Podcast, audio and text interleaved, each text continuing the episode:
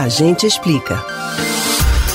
Todos os anos, no dia de Corpus Christi, diversas cidades brasileiras têm ruas cobertas por figuras coloridas. A beleza dos tapetes costuma conquistar a admiração até de quem não é católico. Você sabe de onde vem e o que significa essa tradição?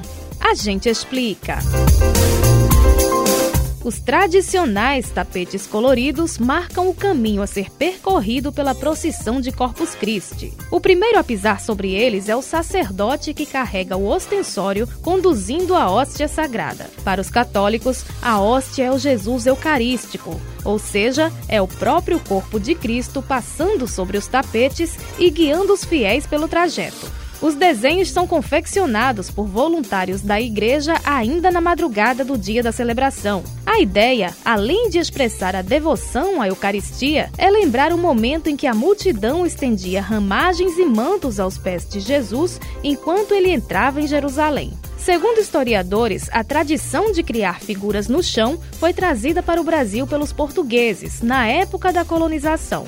Atualmente, esse hábito não é mais comum no Portugal continental, mas continua forte no arquipélago dos Açores. Em geral, as imagens ilustram cenas de passagens bíblicas, o cálice e o pão que simbolizam a comunhão, animais como o pombo, que representa a paz, e o cordeiro, que lembra o sacrifício de Jesus, entre outras temáticas. Também podem ser escritas mensagens de fé e referências ao tema da campanha da fraternidade da Conferência Nacional dos Bispos do Brasil. A própria confecção dos tapetes é uma verdadeira festa popular que reúne criatividade, habilidades manuais e devoção. Os materiais mais clássicos são o sal colorido e o pó de serragem, mas hoje, em diversas regiões do país, já são usados vários outros elementos, como areia, flores, borra de café, cascas de ovos e até pequenos objetos como tampinhas para compor as figuras. Depois, os trabalhos são admirados como peças de arte pela população local,